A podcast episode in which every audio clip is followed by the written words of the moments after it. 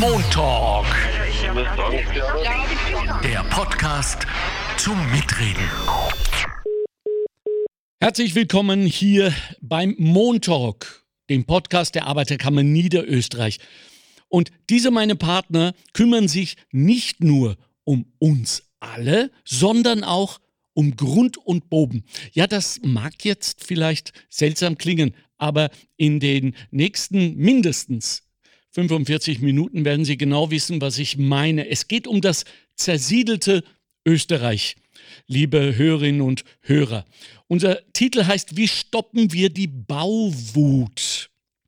Und für die treuen Hörerinnen, wir haben ja erst vor zwei Sendungen darüber gesprochen, dass in Österreich die, jene Wohnform des Einfamilienhauses bei weitem die am meist gewählte ist. Wir leben nun einmal gern in Einfamilienhäusern. Das ist aber nicht bar jeglicher Probleme und Sorgen. Es geht auch heute um den Bodenverbrauch. Und da sind wir Europameister in Österreich. Jeden Tag werden mehr als 16 Fußballfelder Boden verbaut.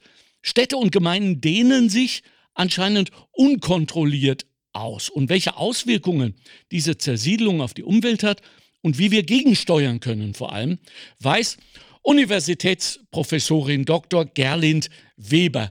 Hallo Frau Weber, danke, dass Sie im Podcast sind. Grüß Gott, Herr Göbel, danke, dass ich eingeladen wurde. Gerlind, stimmt so, gell? Ja. Und, und auf die erste Silbe, Gerlind. Gerlind, ja. genau. Okay, ja. schön. So, also, gehen wir es an. Äh, erzählen Sie uns, wo, wo, woher Sie kommen, was Ihr Fachgebiet ist und warum, und das interessiert mich, warum Sie sich dafür entschieden haben und so engagieren, Frau Weber. Ja, also ich bin eine typische Landpomeranze. Ich No. komme aus dem Salzkammergut, Ja. aus Unterach am Attersee. Und das ist wahrscheinlich auch eine treibende Kraft gewesen, diese Tatsache, dass ich mich dann dem Bodenschutz zugewendet habe. Und zwar war das Salzkammergut ein sehr begehrtes äh, äh, sommerfrische Gebiet. Und äh, ich bin dann so herangewachsen, habe gesehen, dass eine Wiese nach der anderen verbaut wird oder aufgeforstet wird. Und wir haben früher Almen gehabt, die sind mittlerweile alle zugewachsen. Und die Bauern waren die ersten in unserem Bereich, die sozusagen die Hofbewirtschaftung aufgegeben haben, teilweise in den Fremdenverkehr gegangen sind, teilweise in die Fabrik gegangen sind. Also mit einem Wort, es ist ein enormer Druck auf den Boden einerseits entstanden, weil sich die Landwirte, Landbewirtschaftung zurückgezogen hat und auf der anderen Seite, weil eben der Bauboom ausgebrochen ist. Also das hängt natürlich mit der Wohlstandsmehrung zusammen, die so in den frühen 60er Jahren eingesetzt hat. Und das äh, bedeutet immer mehr Wohlstand, bedeutet eben auch mehr Beton weil das ist eben sozusagen die Folge dessen, dass sich mittlerweile schon äh, völlig äh, von der Bevölker Zunahme der Bevölkerungszahl äh, eigentlich die Siedlungsentwicklung vermehrt hat. Also das hat sich weitgehend entkoppelt. Wenn beides zusammentrifft, nämlich immer mehr Menschen in einer bestimmten Region oder bestimmten Stadt, dann äh, äh, tut sich das natürlich potenzieren. Diese Nebenerwerbsbauern, wie man ja früher mal äh, gesagt hat, also die nebenbei arbeiten gehen, haben das ja auch, wenn ich geschichtlich richtig informiert bin, deshalb so gehandhabt äh, aus rein ökonomischen Gründen, respektive weil die Jungen abgewandert sind in die urbanen Räume, die Höfe nicht mit äh, wollten, andere Berufe gewählt wollten. Jetzt wissen wir doch aber seit einiger Zeit, dass dieses Image einerseits und auch die Attraktivität der Landwirte sich äh, erheblich verbessert haben. Hat das auch jetzt einen Stopp bedeutet für diese Entwicklung? Also ich habe mich jetzt sehr stark zum Beispiel mit der Entwicklung in der Steiermark auseinandergesetzt. Und da sieht man eigentlich, dass noch immer ein erheblicher Teil der Landwirte Nebenerwerbslandwirte sind Mhm. und oft dann die Nachfolgegeneration einfach nicht mehr bereit ist, diese Doppelbelastung zu schultern. Das heißt, es nehmen die Vollerwerbsbauern eigentlich zu, äh, in Relation natürlich auch zu den Nebenerwerbsbauern. Insgesamt ist aber nach wie vor ein Rückgang der landwirtschaftlichen äh, Betriebe äh, immer noch äh, im Gange. Ja, oh, also oh, oh. das muss man einfach erkennen. Dieses Wachse oder Weiche, das findet bis heute statt. Das heißt, es sind immer weniger Betriebe, die immer mehr Wirtschaftsflächen bearbeiten. Trotz Europa, trotz Subventionen. Ja, Subvention hören die nicht ganz gern diese, diesen Ausdruck, sondern sie sagen eben, das ist eine Bewirtschaftungsabgeltung, weil ja teilweise eben die Preisbildung unter den äh, die Stehungskosten liegen und hier natürlich auch vom Handel ein großer Druck auf sie ausgeübt wird. Und da sind wir schon eigentlich bei meiner Problematik, nämlich dass die Landwirte dann ganz gerne äh, auch Grund und Boden verkauft haben für zahlungskräftige Häuselbauer, aber auch dann später auch für ganz normale, weil sie eben zum Beispiel das Überleben gar nicht sichern konnten, andererweise. Also wenn Sie eine Großanschaffung getätigt haben oder wenn ein Kind geheiratet hat und man ihnen eine äh, Mitgift mitgeben wollte, hat man oft ein Grundstück verkauft. Und das waren eben die Bauern auch, die enorm auf die Entscheidungsträger gerade in den Kleingemeinden Druck ausgeübt haben für Umwidmungen, also von Grünland im Bauland, um eben hier auch sozusagen die Gewissheit zu haben, dass sie dann später das Ungewidmete auch einmal verkaufen können. Und das ist eigentlich heute eines der ganz großen Dilemmata der österreichischen Raumplanung, dass wir viel zu viel Bauland äh, gewidmet haben, das aber dann im Prinzip nicht verkauft und schon gar nicht erschlossen wurde dann von der öffentlichen Hand. Und trotzdem äh, ist es ganz schwierig, jetzt sozusagen den Rückwärtsgang einzulegen. Und das ist auch eine große politische Herausforderung. Ja. Gut, aber das klingt jetzt negativer, als selbst Sie es in Ihren äh, Untersuchungen, die ich gelesen habe, selbst bezeichnen. Also es gibt Hoffnung. Sie schreiben, Sie benutzen da ein, ein altes Sprichwort, die Lage ist ernst, aber nicht hoffnungslos. Also dem kann man natürlich zustimmen. Ja. Die Lage ist ernst, einfach deshalb, weil viele neue Begehrlichkeiten auf den Boden drängen. Das muss man ganz klar sehen. Am besten ist, ich zeichne einmal da ein kurzes Bild, Gut. damit man erkennt, dass man nicht nur Boden sparen muss, weil in der Vergangenheit so viel verloren wurde durch Bauaktivitäten, also landwirtschaftlicher Grund, sondern dass man auch für die Zukunft vorsorgen muss, weil der Druck auf den Boden auch über andere Nutzungen viel stärker wird. Da ist zuerst einmal sicher die größte Herausforderung, der wir ganz äh, dringend ins Auge blicken müssen, nämlich der, die Erhaltung der Ernährungssouveränität. Was heißt das?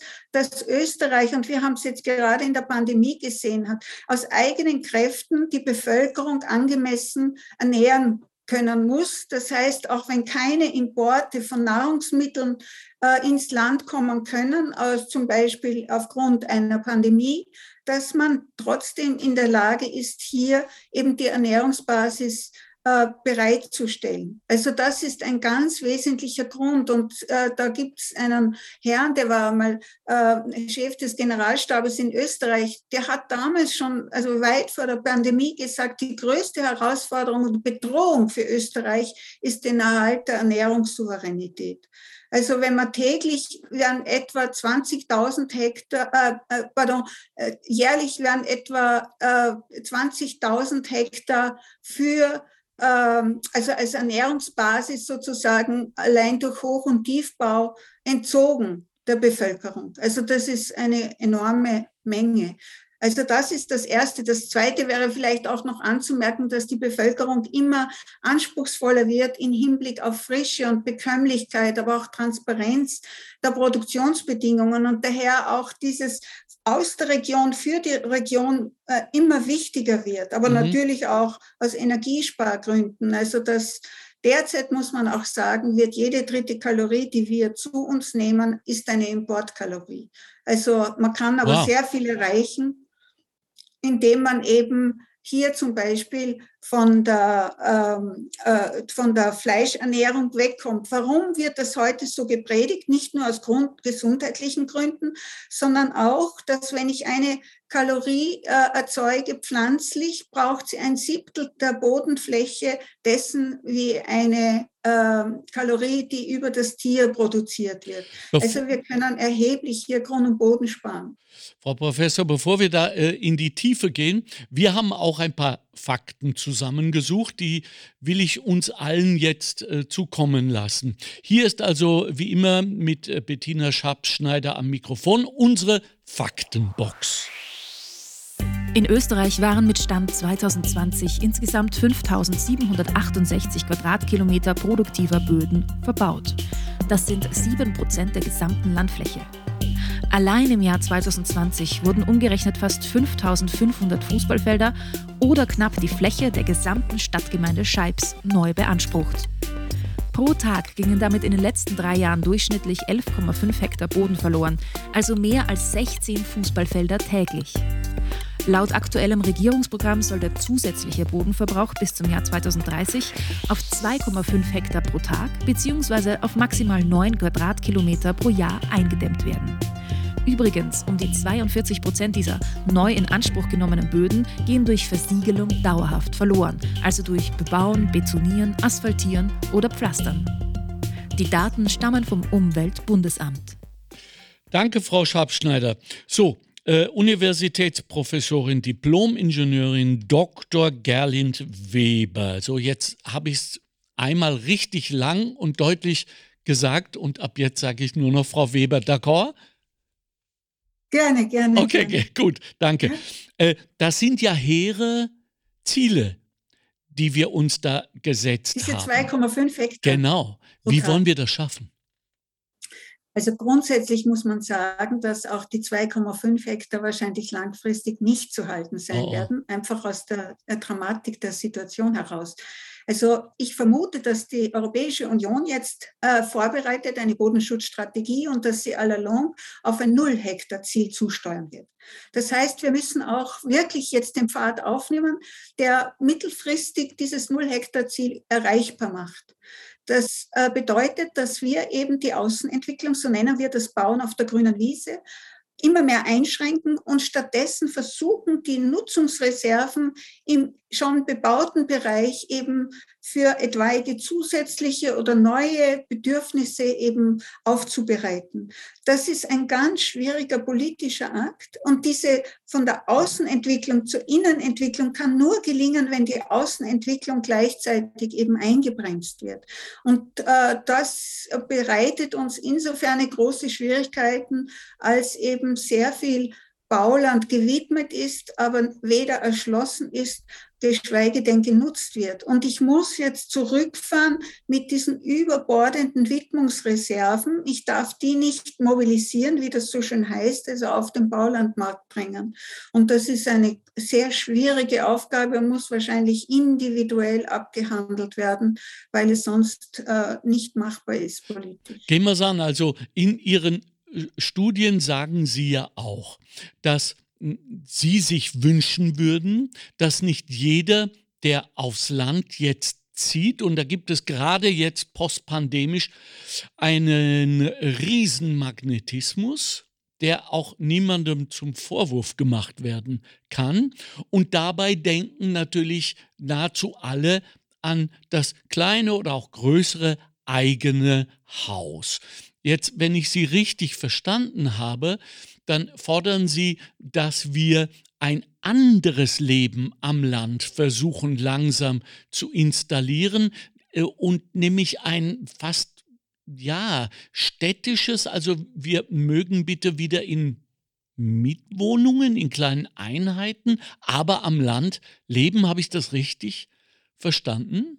Nein, da haben Sie mich ganz Okay, Gott sei Dank. Ja, gut. Gut, Ja. gut, gut, gut, gut. Ich sage immer, das Einfamilienhaus ist Ja. die Trumpfkarte des ländlichen Raums. Okay. Ja, wenn das nicht möglich ist, dann würde das also wirklich die Attraktivität Eben. äh, ins Bodenlose sinken, weil ja teilweise die Nahversorgung zum Beispiel nicht mehr gut funktioniert oder auch das, weil das Leben am Land letztlich in der Alltagsorganisation auch teurer ist als Hm. das städtische Leben. Aber ja? wenn doch. Ich habe auch nie Ja? einen Feldzug gegen das freistehende Einfamilienhaus geführt. Nie. Sie werden das in keiner Zeile meiner Publikationen oder Äußerungen erkennen können. Gut. Das die Zersiedelung ist das Bauen am falschen Platz. So hat es auch wirklich unser Höchstgericht, nämlich der Verfassungsgerichtshof genannt.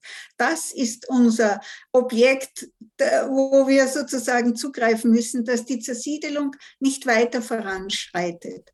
Das heißt, jetzt sage ich es einmal sehr aus der Hüfte geschossen. Ja. Ich sage, wir haben in Österreich kein Mengenproblem, sondern wir haben ein Verteilungsproblem des, des Wohnbauvolumens. Ja, also im Prinzip existiert schon das Bauvolumen, Herr Göbel. Okay. Wir müssen es nur sozusagen, es existiert nicht am richtigen Platz und auch am sogenannten richtigen Platz gibt es oft zum Beispiel zwischen Zweitwohnsitzern und jenen, die Hauptwohnsitze äh, gerne benutzen würden, gibt es eben auch eine nicht funktionierende Verteilung. Also es gibt ja Gegenden in Österreich, wo sie fünffach so viel Zweitwohnsitze haben, äh, als Haushalte gezählt als Dauerwohnsitze. Ja? ja? Und da wäre es eben ganz wichtig, und diese Zweitwohnsitzer sind ja oft sehr zahlungskräftig, dass man zum Beispiel, jetzt ist das nur in die Luft gedacht, ja, ein Vorkaufsrecht anbietet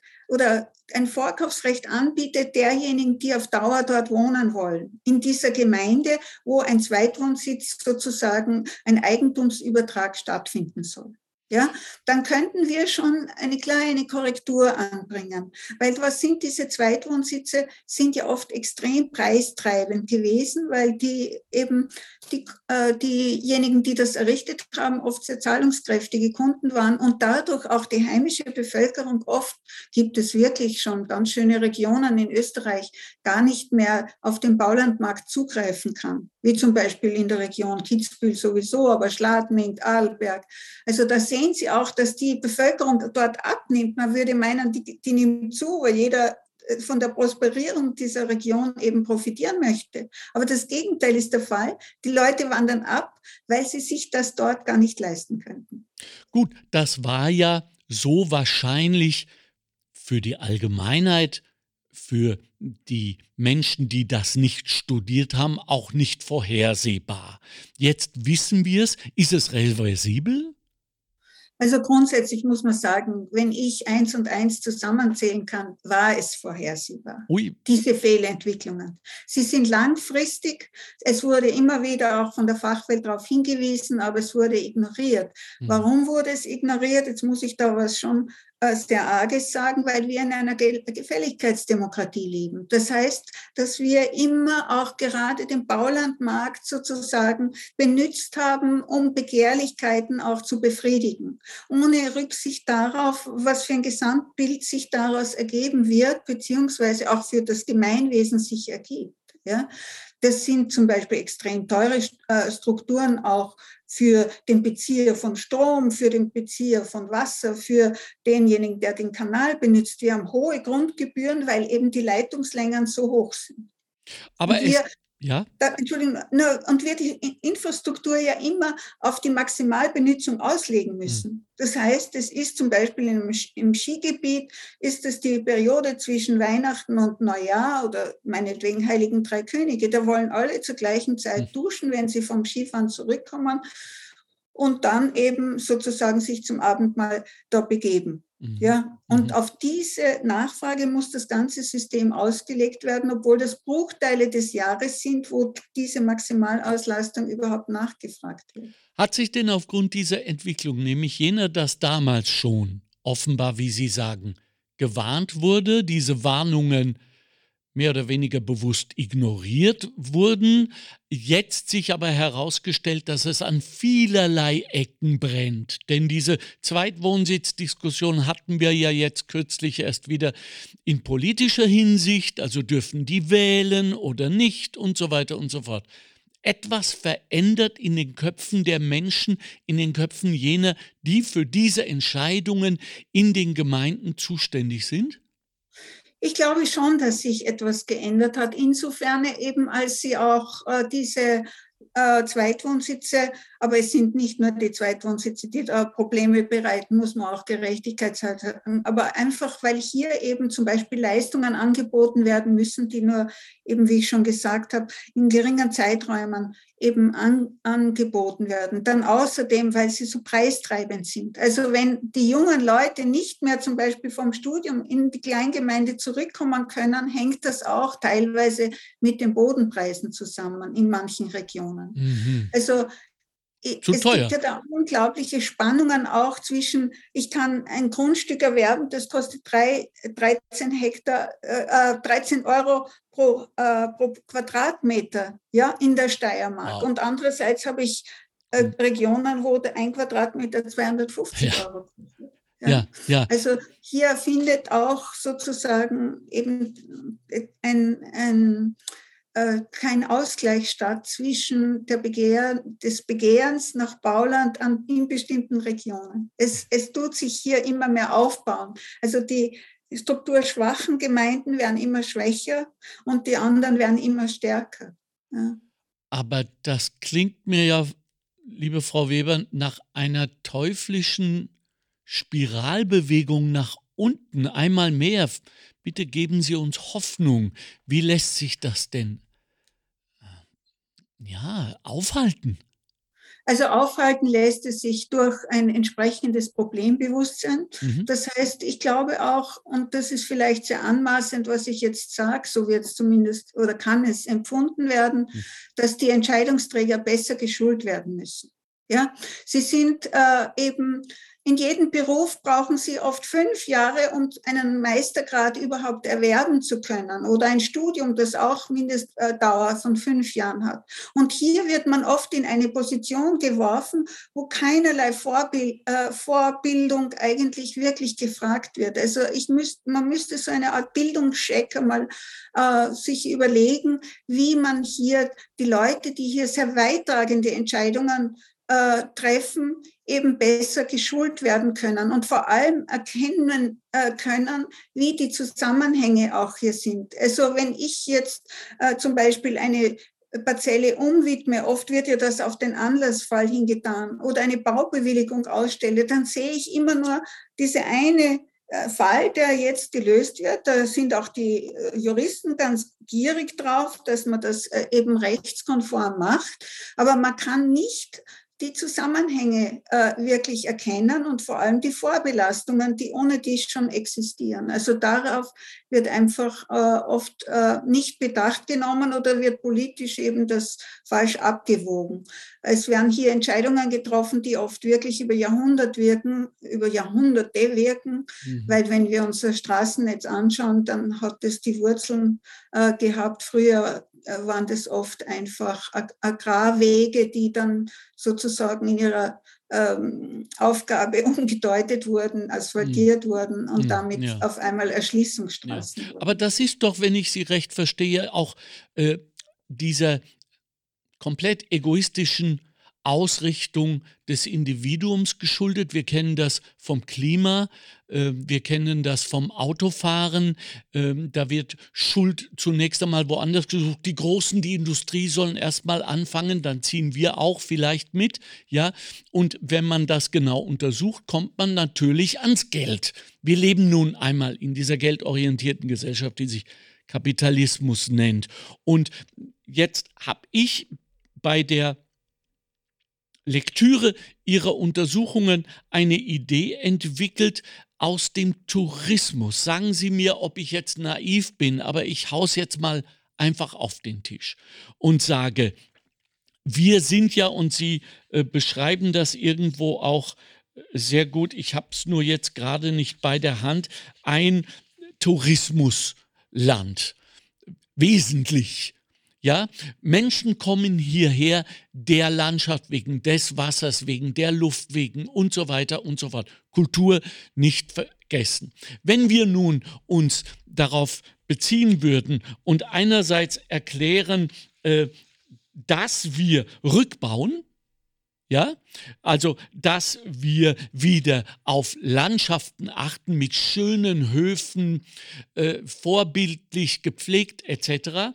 und die Menschen aus aller Welt einladen, zu uns zu kommen, dann könnte sich doch eine Art Umwegrentabilität, wenn ich das mal so nennen darf, ergeben für diesen vermeintlichen oder auch äh, wahrhaftigen Wegfall von Einnahmen, die da befürchtet werden. Also es geht ja jedem dann wirklich um den eigenen Euro. Kann man das nicht auffangen in irgendeiner Weise, um den Bewusstseinswandel zu fördern? Also ich weiß nicht genau, was Sie jetzt. Äh, ich auch nicht, aber wollten. ich spüre Nein, eine.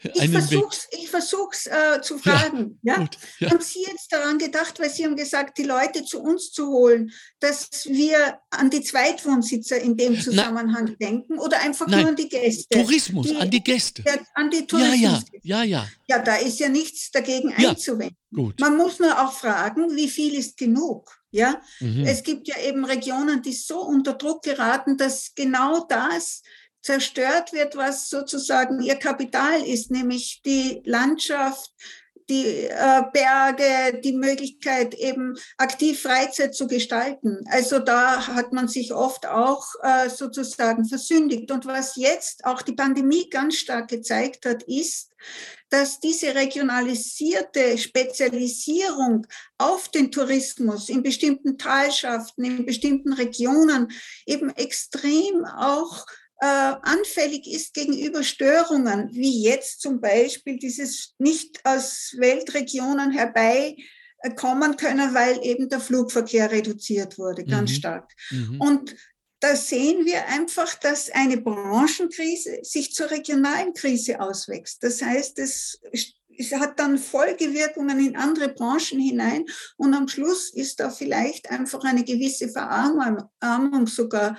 Äh, ich meine, jetzt dauert das hoffentlich nicht länger, aber mhm. auf jeden Fall haben wir dann schon Überkapazitäten geschaffen. Und das ist das Problem. Das heißt, das Zauberwort heißt hier Diversifizierung der Regionalwirtschaft. Mhm. Ja? Und mhm. hier bieten sich natürlich Alternativen an, wie zum Beispiel diese ganzen Dienstleistungsgeschichten, aber auch natürlich die Energiegewinnung, äh, Rohstoffgewinnung vielleicht auch. Also man muss da schon ein bisschen mehr in die Zukunft denken, glaube ich. Und vielleicht ein wenig fantasievoller ans Werk gehen. Richtig. Ja. Und auch sehen, dass äh, manchmal wirklich weniger mehr wäre. Also nicht dauernd die Kapazitäten zu erhöhen, sich in irrsinnige Schulden hineinzulassen, sondern einfach zu sagen, das ist jetzt unsere Größe, die wollen wir über die Zukunft halten. Mhm.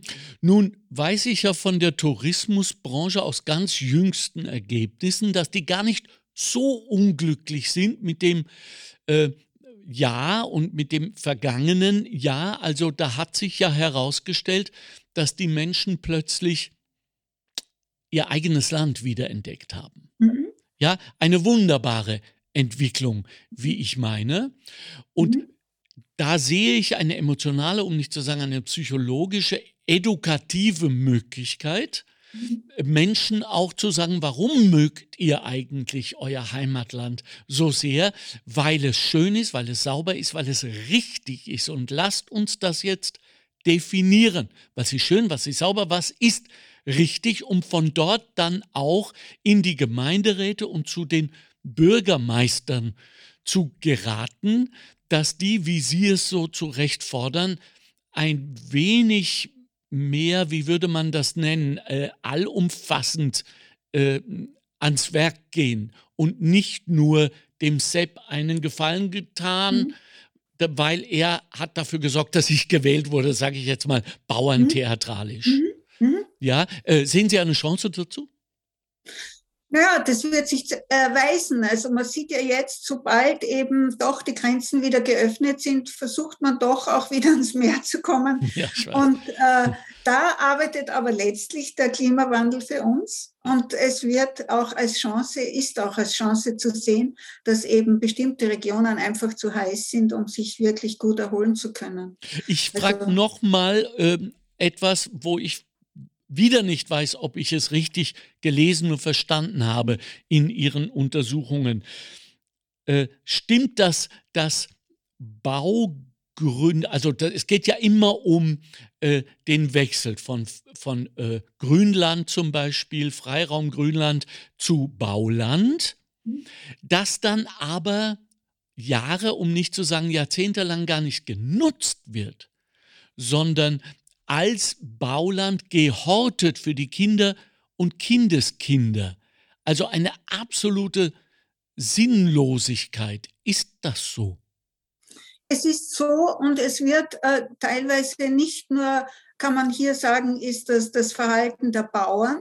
Die mhm. haben zwar geschaut, dass sie ins Bauland hineindringen können, mhm. aber auch sozusagen das Verhalten der Finanzwirtschaft. Oft sind zum Beispiel diese Baugründe belehnt und dann sind es die Banken, die sich ganz rigoros wehren mhm. gegen die Preisminderung, die das Grundstück erfahren würde, wenn man es rückwidmet. Also da ist man auch in eine gewisse Falle getappt, auch als Individuum, aber letztlich als Gesellschaft, dass hier eben zu viel gewidmet wurde und das belehnt wurde und dann eben äh, faktisch hier ein, ein aus der äh, aus der Nutzungschance als Bauland zu nehmen, nicht mehr gut zumutbar ist oder auch eben sich bestimmte Interessen so stark dagegen wehren, dass man davon Abstand nimmt. Aber es wären doch nicht Sie, Frau Professor Weber, hätten Sie nicht auch dafür Antworten? Sie haben also, dass die, die, das Bauland abzu, äh, rückzuwidmen. Ja. Natürlich. Hm. Also, das, die Frage des Rückwidmens ist oft so ein bisschen mit dem Holzhammer hier geschlagen. Ich würde eher davon reden, dass man sagt, das Bauland einfrieren. Genau. Ja? Und da habe ich noch eine zweite Nutzungschance, die mir auch die Raumplanung bieten würde. Einerseits haben wir die Flächenwidmungsplanung sozusagen hier verspielt, schon ein bisschen, weil wir zu viel gewidmet wird. Aber es gibt noch ein zweites Planungsinstrument, nämlich die Bebauungsplanung. Die Detailfragen der, das Maß der äh, baulichen Nutzung, die Art der Bebauung regelt, dann auch die Zufahrtsmöglichkeiten etc., also das ganze Erschließungsnetz gut regelt. Und da könnte man jetzt sagen, die Bauland, äh, du bekommst äh, die, ba also die Baugenehmigung nur, wenn wir vor äh, einem Bebauungsplan für dieses Gebiet ausgestellt haben. Und das wäre eine schöne Chance, äh, zum Beispiel hier voranzukommen. Etwas anderes haben sich jetzt die Niederösterreicher einfallen lassen, also wo man gespannt sein kann, wie das wirkt, nämlich schon auch ein bisschen Holzhammer Methode. Aber es tut zumindest das äh, weitere Bauen nicht mehr so wie soll ich sagen, so nonchalant zulassen, Sie sagen, wenn du jetzt als also Gemeinderat hier eine neue, ähm, äh, ein neues Bauland widmest, musst du innerhalb der Gemeinde die gleich große Fläche wo rückwidmen. Mhm. Und da sehen Sie, also da wird man sich hüten, wenn man der Frau Meier sozusagen etwas rückwidmet, nur damit der Herr Müller eben etwas bauen kann. Also das, das, da kommt man wirklich in Teufels Küche. Und damit wird dieses leichtfertige Umwidmen eigentlich politisch äh, zu einer No-Go-Area. Also wenn es in den Gemeinderäten und unter den Bürgermeistern, also jenen Entscheidungsträgern, die wirklich, wie Sie auch vorher gesagt haben, Entscheidungen treffen, die möglicherweise auf Jahrhunderte sich auswirken werden, äh, unter so einem Informationsnotstand, nennen wir es mal so, äh, leben, dann wäre doch vielleicht so eine mobile Einsatztruppe für Grund und Boden eine Möglichkeit. Mir ist sowas eingefallen, äh, Groundbusters, dass man sie äh, ruft und sagt, hier gibt es einen Druck, hier gibt es Möglichkeiten, hier wollen wir, wir wissen aber nicht, ob wir sollen, dürfen und können. Also Groundbusters her, schaut mal, wie das ist. Wären Sie denn zum Beispiel, Frau Professor, bereit, da auch zweimal im Jahr mitzumachen bei solchen Groundbusters? Es gibt ja diese Leute schon. Es ha. gibt so Gestaltungsräte zumindest. Oder cool. auch in der Raumordnung muss man sagen, sind ja die Gemeinden nicht frei in ihrer Entscheidung, sondern sie obliegen ja der aufsichtsbehördlichen Genehmigung des Landes. Und dort ist ja schon einmal die erste Fehl, Konstellation meistens am Werke, nämlich indem der Wirtschaftslandesrat immer auch der Raumplanungsreferent ist. Ei. Das heißt, der eine denkt äh, von schon quasi mit der Muttermilch großgezogen an Wirtschaftswachstum ja. und jedes Bauen ist ja für ihn sozusagen eine Chance, ja. dieses Wachstum voranzutreiben. Ja. Wir müssten also sagen, der Naturschutz- oder Umweltschutzreferent muss die Raumordnung bekommen. Aber den lässt man da aus, mhm. außen vor, weil man genau weiß, dann werden einfach die Spielregeln neu ge, äh, gespielt mhm. sozusagen mhm. und neu eingerichtet. Und da will man dann, meistens ist ja das so eine Minderheitsfraktion, die diese unangenehme Aufgabe des Bremsens bekommt. Ja. ja. Und ja. da und da hat man dann eben doch äh, Schwierigkeiten, das dem wegzunehmen, dem Wirtschaftslandesrat. Aber das wäre auch wichtig, dass auch diese Leute eine Schulung machen äh, für die Fragen der Raumplanung. Das ja. ist nicht so, dass man sagt, automatisch ist ein guter Wirtschaftslandesrat ein, ein guter Raumordnungslandesrat. Weil wir vorher vom, ja, das ist der Bock zum Gärtner macht, gemacht, genau. nicht? Ja, ja. Weil wir doch, sagen, ja. ja. weil wir doch vorher vom Geld gesprochen haben, Frau Weber. Ähm, ich sehe hier 24,6 Prozent äh, von gewidmetem, bereits gewidmetem Bauland in Niederösterreich äh, ist nicht bebaut. Das mhm. kostet doch Geld. Das äh, ist doch nicht zum Nulltarif dieses Land. Haben wir da Zahlen?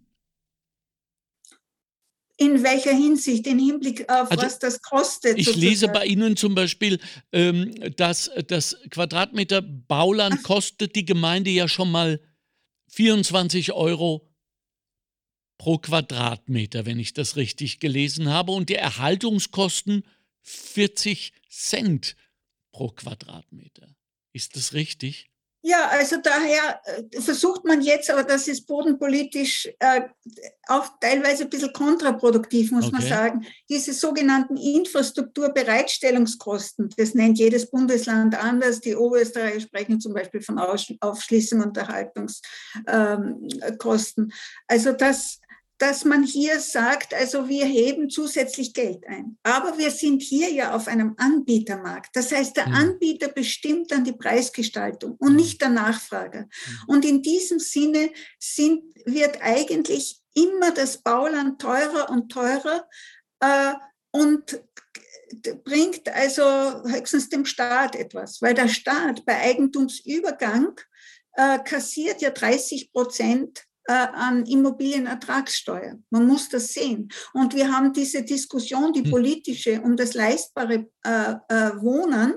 Ja, eigentlich ist sie aufgeflammt, seitdem diese Steuer eingehoben wurde. Das ist, sage ich jetzt einmal aus der Hüfte geschossen, 15 oder 20 Jahre her. Ja, und äh, das heißt, hier wird dann schon vom Verkäufer dem Käufer im Prinzip die Summe noch sozusagen in der Preisgestaltung aufdividiert, die eben dann der Staat für sich einziehen wird.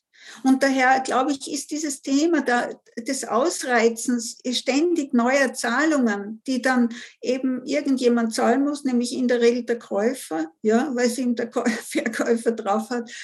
Das ist kontraproduktiv. Und da haben wir immer diese Diskussionen um das leistbare Wohnen dann. Ja. Mhm, mhm. Weil wir doch so oft nach Deutschland schauen, bei politischen und wirtschaftlichen, touristischen und was für alles für Entwicklungen.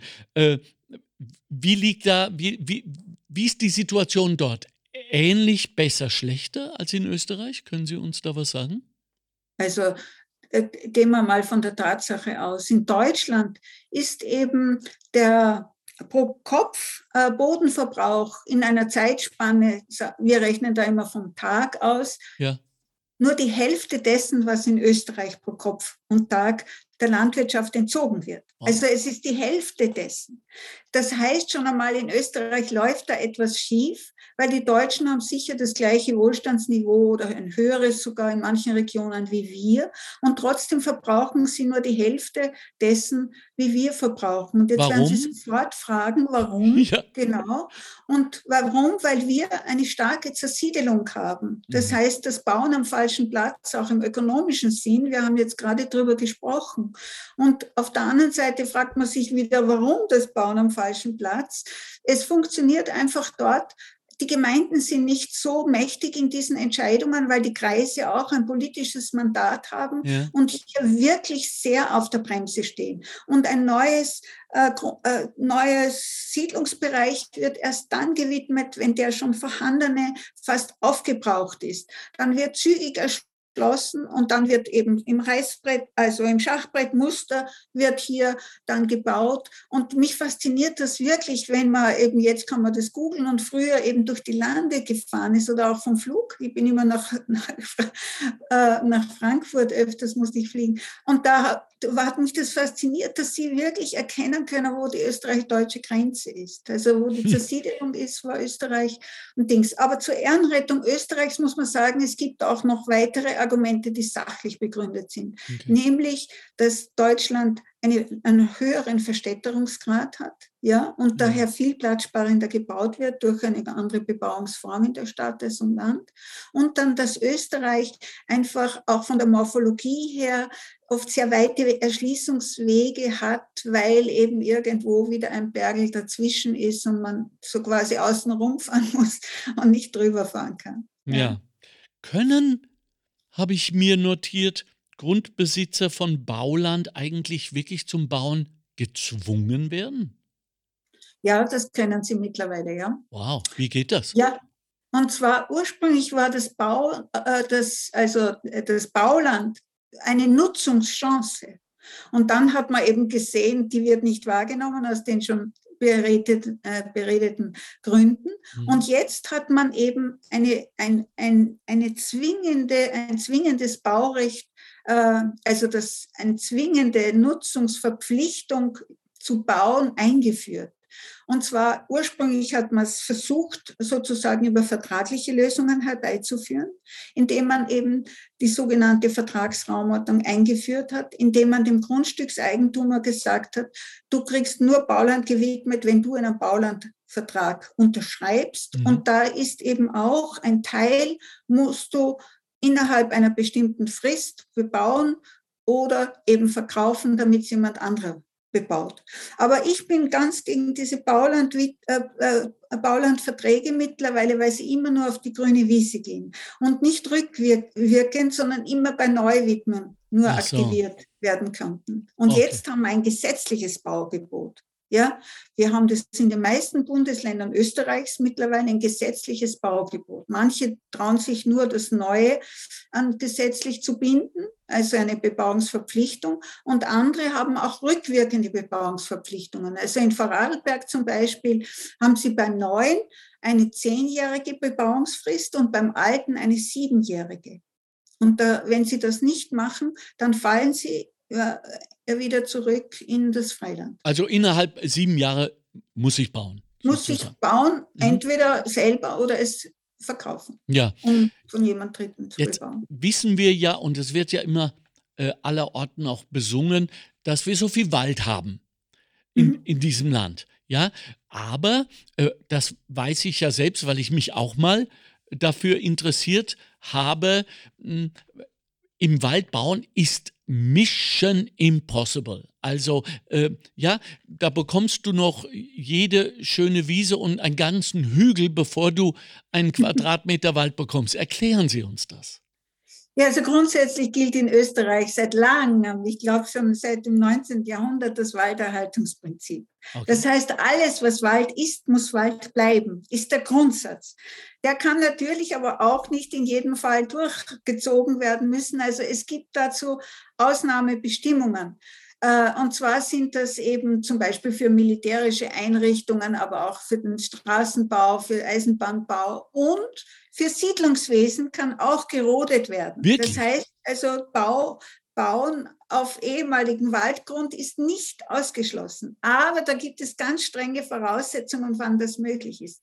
Nämlich, wenn keine Alternative da ist, wo sie eben nicht Wald vernichten müssen, um die, den Baulandwunsch zu befriedigen. Das mhm. kann zum Beispiel eine besondere Lage sein eines Grundstückes, sagen wir an der Autobahn, und genau dort muss diese Autobahnraststätte jetzt äh, gebaut werden. Ah ja, ja die halt Autobahn. Halt nur genau. an, einem, an einer bestimmten Stelle. Ja. Und sie dürfen auch nicht bauen, äh, äh, also nicht roden, Entschuldigung, sie dürfen auch nicht roden, wenn das Grundstück zum Beispiel zur Abdeckung von, äh, von Schulden als Bauland dann gewidmet wird, damit man es dann verkauft. Eieieiei. Okay, ja. gut. Also das birgt ja doch Hoffnung, dass, dass unser Wald bestehen bleibt. In diesem Zusammenhang, wir wissen ja, dass äh, Elon Musk im Osten Deutschland ungeheure Flächen hat roden lassen, unter Duldung der Politik, sowohl der örtlichen als auch der, der bundesweiten deutschen Politik, um dort äh, klimafreundliche Autos zu bauen. So, jetzt raucht mir der Schädel. Helfen Sie mir. Was ist das? Ja, da kann ich Ihnen wahrscheinlich nicht helfen. Oh da gibt eben, der hat wahrscheinlich das sehr günstig bekommen. Ein Waldgrundstück ist ja nicht sehr teuer, das muss man auch sagen. Also das würde man glauben, das ist sehr teuer, aber ja. es ist im Vergleich auch zu, zu Grünland günstig der hat es erworben und dann vielleicht über Beziehungen, ich weiß es nicht, äh, eben oder auch natürlich in Aussichtstellung, dass da Arbeitsplätze natürlich. geschaffen werden. Das ist ja oft das Zauberwort, das ja. bemüht wird, diese Realisierung eben durchsetzen können. Aber es ist sicher nicht äh, lupenrein, diese, dieser Deal, das kann man sagen. Aber auf die Aussicht hin, dass da sehr viele Arbeitsplätze eben fehlen und sehr viele unzufriedene Leute und Abwanderung herrscht, dann könnte man ein Auge zudrücken, wie Sie sehen. Ja, aber das sind schon sämtliche Zyklopen der Welt, die da äh, ihre blind durch das Leben gehen. Aber, aber, aber, aber, er hat dann gesagt, als der erste Tesla dann äh, vom Band lief und eine Journalistin, äh, ich nehme mal an, eine, eine oder eine grüne Aktivistin gesagt hat, was ist mit den Bäumen und so weiter. Ja, hat er gesagt, schauen Sie doch mal um. Unglaublich viele Bäume hier. Was wollen Sie denn? Ja, also das heißt, äh, bestimmt mittlerweile die Autoindustrie, welche Bäume stehen bleiben können und wie viele erlaubt sind zu schlagen? Also das sollte nicht der Fall sein, aber äh, auch bei uns im Gesetz steht, Siedlungswesen ist eben hier ähm, äh, ein, ein Aspekt, wo das stattfinden kann. Und Sie haben ja zum Beispiel in Skandinavien, darf nur im Wald gebaut werden und hm. nicht auf Ackerflächen oder Grünflächen, weil dort sind die so rar. Also äh, es ist eine Frage der politischen Gewichtung. Einmal ja. mehr achten wir auf unsere Gärtner.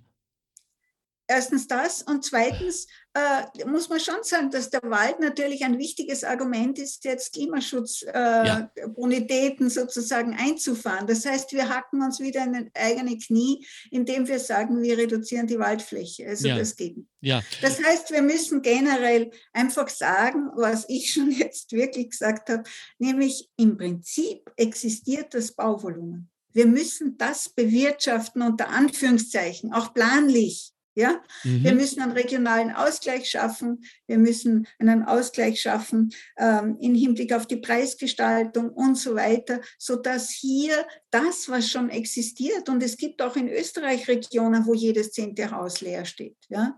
Mhm. und jedes zweite Geschäftslokal leer steht. Und das kümmert uns nicht. Und darum sage ich, wir müssen auch die Planung umbauen indem wir, und da braucht man in Österreich eine Verfassungsänderung, in Deutschland ist der Planungsbegriff sichtlich weiter gefasst, wo wir das, was wir schon haben, nämlich ein sogenanntes Bodenbeschaffungsgesetz und das Stadterneuerungsgesetz in die Raum, mit der Raumplanung verehelichen sozusagen, um da in Bestände auch regulierend eingreifen zu können. Auch Preisminderungsanlässe äh, wahrnehmen, kann man dann wahrnehmen. ja. ja. Also ähm, zum, zum Schluss, Frau Professor. Ähm, die politische Situation ist ja äh, im Land zweischneidig. Einerseits haben wir es natürlich mit einem weiteren Verdruss zu tun, geschuldet halt ähm, einer gewissen Unkultur, nennen wir es mal vorsichtig so, die da zu herrschen scheint, äh, ein, ein gewisser ähm, ja, postimperialistischer Elitismus, der sich da äh, eingeschlichen hat. Äh, und es gilt doch das Vertrauen der Bürgerinnen zurückzuerobern. Das wäre doch für uns auch eine Chance zu sagen, wenn ihr das so und so macht, bekommt ihr unsere Stimmen wieder. Bin ich jetzt ein romantisierender 68er? Teilweise schon, würde ah, ich sagen. Herr Göbel, ah, tut mir Mann. leid, wenn ich Ihnen dieses Zeugnis Ach, anstellen ja, muss. Weil äh, äh, es ist auch nicht mit Einzelmaßnahmen getan, sondern es muss hier auch ein ganzes wirklich eine Gesamtkette, eine Gesamtstrategie aufgebaut werden an Einzelmaßnahmen, die noch dazu maßgeschneidert auf die Situation hin eben zugespitzt werden müssen. Mhm. Also das ist äh, nicht mit einem Schlage zu machen.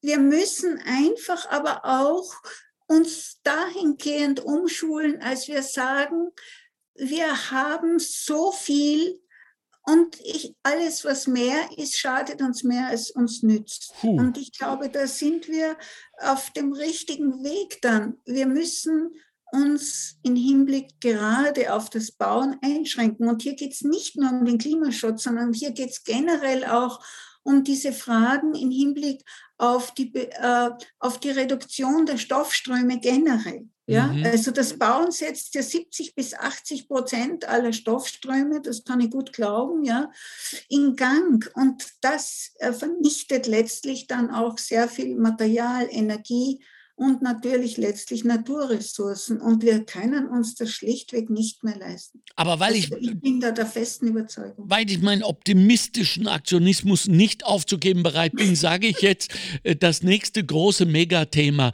äh, nach der Pandemie, so es jemals ein mhm. danach geben wird, ist ja, muss ja auch sein, äh, die Klimakatastrophe. Und ich sage genau. es ganz bewusst, Klimakatastrophe da könnten wir doch ein, und äh, dass wir zum Beispiel auf dieses äh, Thema achten, da könnten wir einhaken. Äh, zweitens, Bildung. Kinder schon ganz früh lernen, was es braucht, was Bauen wirklich bedeutet. Und dann, ja, wie wollen wir das nennen? Eine neue Bescheidenheit, eine neue Demut, dass wir sagen, ich brauche jetzt nicht ein neues Auto, ich kann auch mit dem Fahrrad mit dem alten, wie auch immer. Ich meine, das ist äh, heikel und wahrscheinlich auch nicht mehr Illusion, sondern schon Utopie. Aber das wären doch die Wege.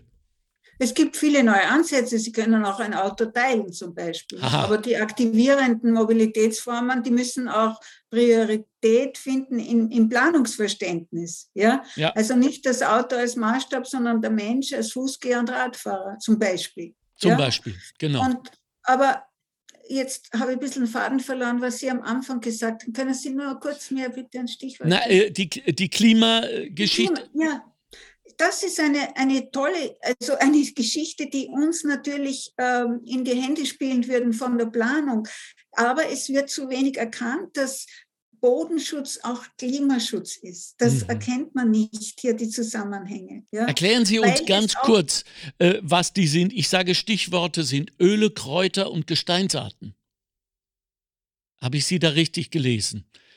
Dass äh, die, die Bodenschätze, die wir haben, äh, die ja durch äh, die, das Aufreißen, wir dürfen ja nicht vergessen, dass der Boden irrsinnig viel CO2 aufnimmt und genau. uns schützt ja. äh, freigesetzt werden.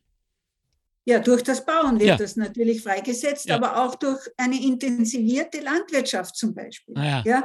Also wir haben heute die Landwirtschaftsflächen, die, jetzt sage ich äh, Grünland zum Beispiel, die eben sechsmal gemäht werden, sechsmal gedüngt werden, die sind auch mittlerweile Emissions, äh, also tun mehr emittieren, als sie eben CO2 oder andere Treibhausgase speichern. Ja, das heißt, wir müssen zu einer anderen Landbewirtschaftung kommen. Das wird Boden zusätzlich beanspruchen. Also man hat da Versuche gemacht in Kärnten zum Beispiel, die Landwirtschaftskammer, die sagt, wir brauchen ein Drittel bis ein Viertel mehr Bodenfläche je nach Kulturart, um eben wieder sehr stark ökologisch zu wirtschaften. Mhm. Also da kommt ein neuer Druck auf äh, neue Ansprüche an den Boden. Wir müssen den, den Naturschutz ganz neu definieren. Ja. ja, der ist ja immer in der Defensive. Wir müssen ihn aus der Defensive in die Offensive bringen. Ja. Wir müssen sagen, und das hat ja die EU schon in ihrer Biodiversitätsstrategie,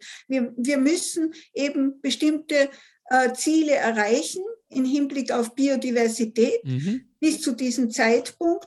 Und wenn das nicht freiwillig gemacht wird, müssen wir das letztlich verordnen. Und dann geht es so wie beim Klimaschutz, wo wir jetzt ja neun Milliarden Euro Strafzahlungen im Raume stehen haben, ja, wenn ja. wir dort diese gesetzten Klimaschutzziele nicht erreichen können. Ja. Genauso kann das mit der Biodiversität geschehen. Und die EU sagt jetzt ja schon, ihr müsst 30 äh, Prozent jedes Landes unter, formell unter Schutz stellen. Ja. Ihr müsst eben davon 10 Prozent sein, muss sein, das in einem schlechten äh, äh, qualitativen Zustand jetzt im Hinblick auf die Biodiversität ist. Ja. Also das sind jetzt die Herausforderungen, die auf den Boden drücken und eine ganz neue Boden Politik eben dringend machen. Ja? Also da hab auch die Energiewende tut ja auch auf den Boden drücken, indem ich jetzt auf einmal Flächen freihalten muss für Photovoltaik oder für Windräder und so weiter. Ja, also äh, da muss ich jetzt dann doch mal eine Lanze, zumindest für die Jungen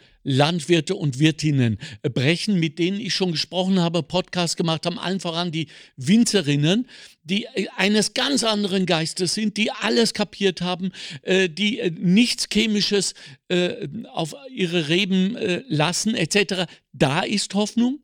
Äh, es ist Hoffnung bei den äh, Groundbusters und Sie haben die Mitgliedschaft heute unterschrieben, Frau Professor. Das, äh, ja. ja. und ich ja. auch. Wir werden ja. losziehen und für unsere Grund, Gründe und Böden Absolut. kämpfen. Bitte, und und äh, ich kann nur sagen, das war eine unglaublich spannende und interessante äh, Stunde, die wir jetzt miteinander verbracht haben. Und wir haben nicht einmal äh, äh ein, ich glaube, nicht einmal 20 Prozent von dem, was es zu besprechen gäbe, ja. abgedeckt. Daher liegt der Schluss und der Wunsch und die Notwendigkeit nahe, dass wir nochmal in absehbarer Zeit nochmal einsteigen, wir beide, gerne, und nochmal in die Tiefe ja. gehen, um äh, klarzumachen, woran es wirklich liegt. Ich träume sogar davon, dass unsere Podcast dann an die äh, Gemeinderäte und Bürgermeisterinnen verteilt werden, dass sie äh, der Frau Professor Weber da mal zuhören und wissen, worum es geht. Ich danke Ihnen für Ihre Zeit. Ich danke Ihnen vor allem für die Arbeit, für Ihren Weitblick, für Ihre Vision. So wichtig, dass wir Sie haben. Seien Sie bedankt. Man kann Sie gar nicht genug in Gold äh, aufwiegen und äh, bitte nicht aufgeben. Herr Göbel, ich danke Ihnen und ich sage es Ihnen auch. Wir, wir, wir Journalisten, äh, wir Wissenschaftler, ja. wir brauchen den Journalismus ganz dringend. Wir brauchen die Multiplikatoren. Das, ich kann hundertmal durch die Lande reisen und vor 25 Mandeln, sage ich jetzt mal, einen ja. Vortrag halten. Das hat keinen Multiplikatorwert.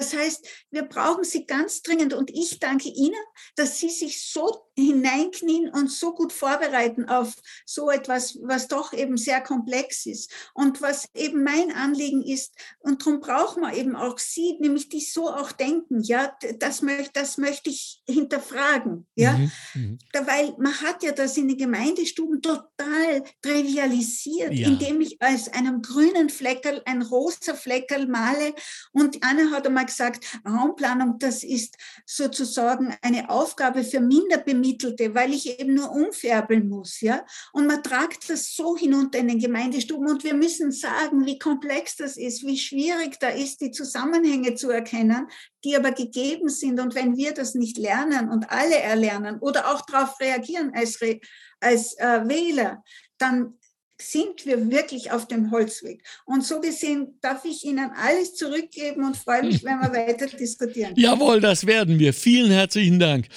Das, war, das war die hoffnungsvolle Stimme von Universitätsprofessorin, Diplom-Ingenieurin Dr. Gerlind Weber. Ich danke Ihnen. Haben Sie noch eine schöne Woche und äh, wir hören uns bald. Ja? Gerne.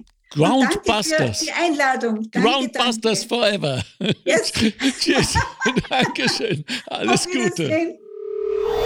Das war der Montalk. Chefredaktion Susanne Karner. Redaktion Mario Gattinger und Karina Karas. Straßenumfragen Christoph Baumgarten. Faktenbox Bettina Schabschneider. Technische Leitung Stefan Dangel. Administration Christina Winkler. Am Mikrofon Alexander Göbel. Danke für die Aufmerksamkeit. Montalk, der Podcast der Arbeiterkammer Niederösterreich. Einfach mehr Wissen zu Themen, die das Land bewegen. Immer am Puls der Zeit und mit exklusiven Studiogästen. Meinung haben und darüber reden. Alle zwei Wochen neu und jederzeit abrufbar. Finanziert aus den Mitteln des Zukunftsprogramms der Arbeiterkammern.